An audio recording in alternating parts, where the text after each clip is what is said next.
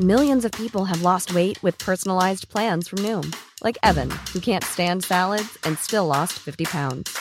Salads, generally, for most people, are the easy button, right? For me, that wasn't an option. I never really was a salad guy. That's just not who I am. But Noom worked for me. Get your personalized plan today at Noom.com.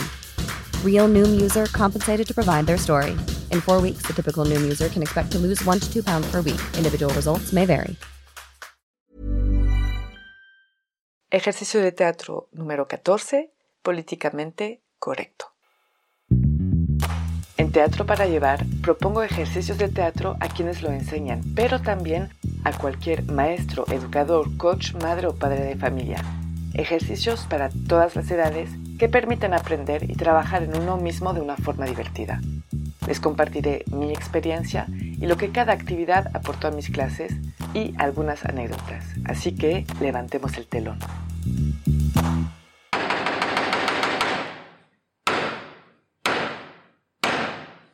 Buenos días. Para este ejercicio políticamente correcto se va a necesitar mínimo una persona. Cuando son varios, lo que hago es que les pido de hacer un círculo, nos sentamos en el piso o en sillas para ser cómodos. No sabemos cuánto tiempo va a durar el ejercicio.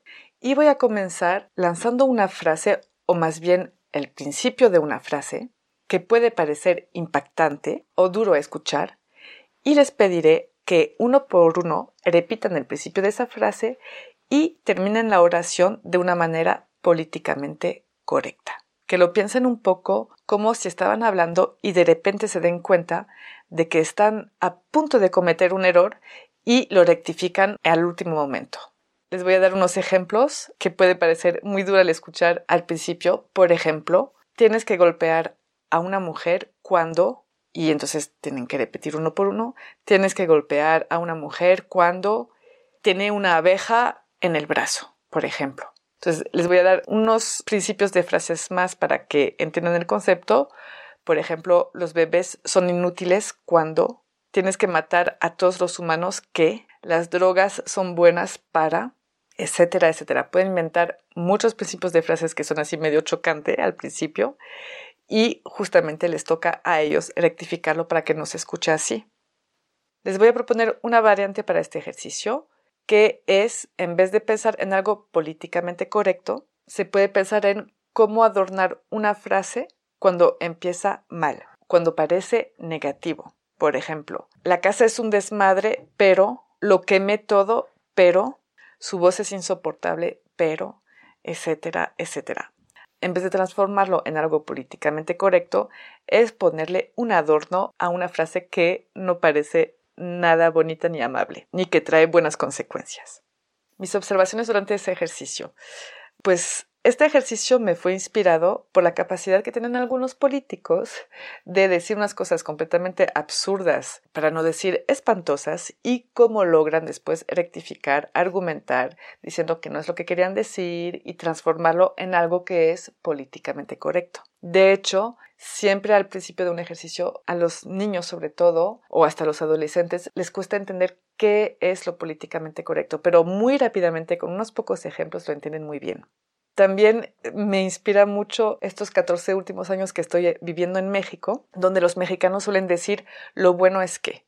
Es una frase que se dice muchísimo. Podemos hablar de una situación dramática o, no sé, una casa espantosa, fea o de un problema que uno acaba de tener. Los mexicanos tienen tendencia a añadir, pero lo bueno es que, y hace que la situación se vuelva mucho menos dramática, no se enojan, hasta se ríen muchas veces.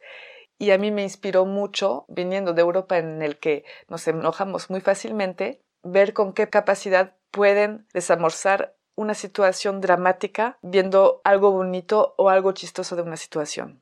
Tienen tendencia a terminar las frases con bastante seguridad y con un pequeñito placer interno. Es como un gustito que se dan. Hace unos pocos meses hice ejercicio con un grupo de adolescentes y al día siguiente tenía otra clase y una de mis adolescentes estaba presente y le hice un guiño de ojo y le dije, mira bien, escucha bien las propuestas que van a hacer esos niños que tenían entre 8 y 11, 12 años. Y ella se sorprendió mucho de la cantidad de propuestas que tenían, de la capacidad de argumentación que tenía y hasta me dijo al final, son mucho mejores que nosotros. Puede parecer un ejercicio fuerte porque el principio de la frase puede ser chocante, pero realmente es una manera de explorar ese humor negro que todos tenemos y nuestra capacidad de argumentación. Las palabras claves para este ejercicio son la habilidad mental, la reactividad, la argumentación y obviamente el humor negro. Espero que les haya gustado. Les digo, hasta muy pronto.